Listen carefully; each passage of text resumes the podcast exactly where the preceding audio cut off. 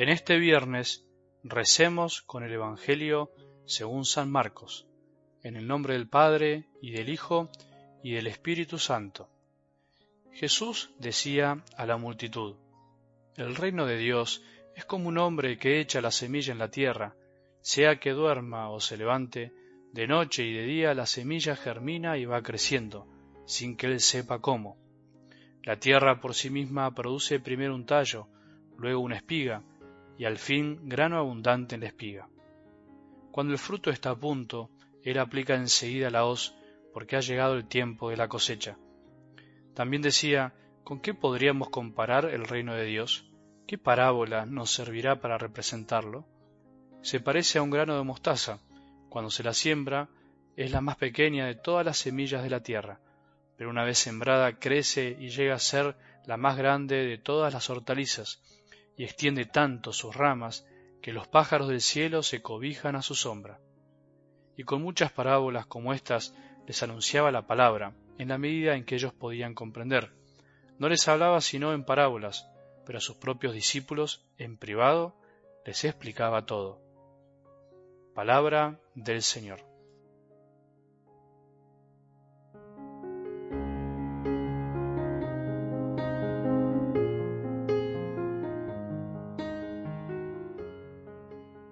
¿Con qué podríamos comparar el reino de Dios? Qué buena pregunta se pregunta y nos pregunta Jesús. Él se preocupaba o se ocupaba en buscar la mejor manera de comunicarse con los que lo escuchaban. No solo le interesaba decir lo que pensaba, sin importarle sus oyentes, como si fuese un demagogo de estos tiempos, sino que Jesús es Dios y Dios es amor, y por eso habló siempre con amor, pero con verdad. Es interesante pensar en esto, relacionándolo con lo que estamos profundizando en estos días sobre la palabra de Dios. Dios no solo se ocupa de hablarnos o decirnos verdades muy lindas, pero abstractas, frases para anotar en un libro, frases para compartir en las redes, sino que también le gusta, o en realidad lo que quiere es que podamos comprenderlas, que entendamos el mensaje y que esas palabras logren un cambio en nuestras almas. Por eso también se ocupa en el modo de transmitirlas, porque detrás y en las palabras hay mucho más que letras organizadas, hay corazón, hay amor, hay algo más para dar. Si el amor estuviera solo en las palabras, sería bastante sencillo entre nosotros, incluso para Dios hubiese sido más sencillo.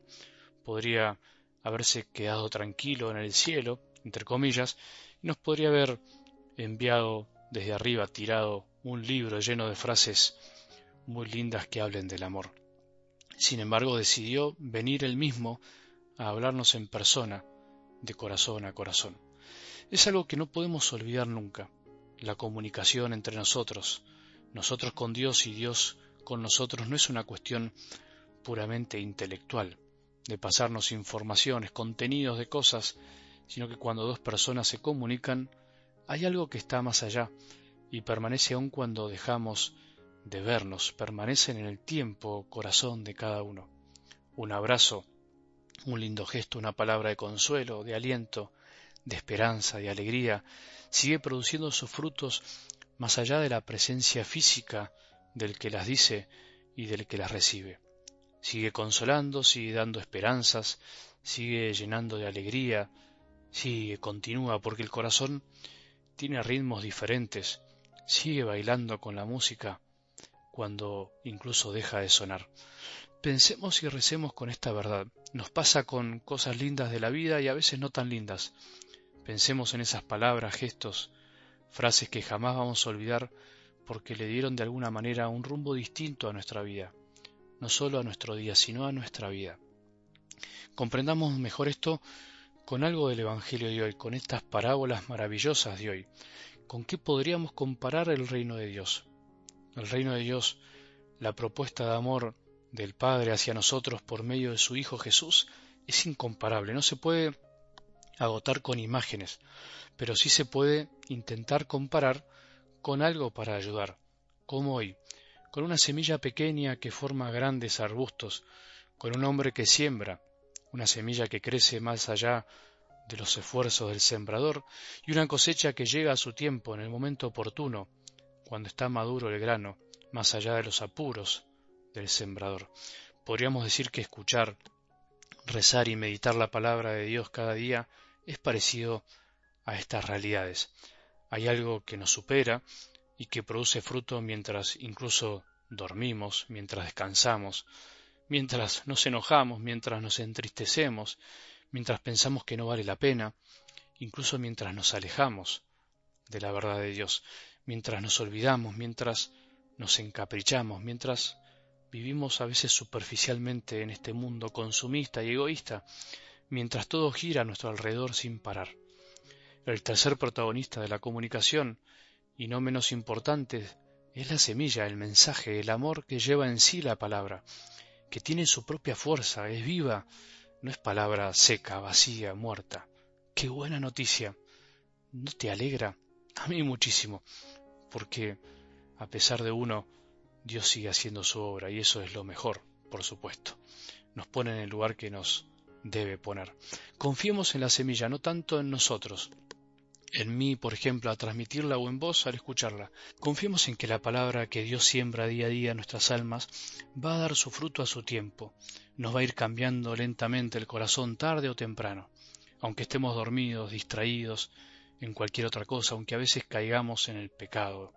Es como la lluvia, no vuelve al cielo sin haberla empapado, sin haberla fecundado, sin dar fruto a su debido tiempo.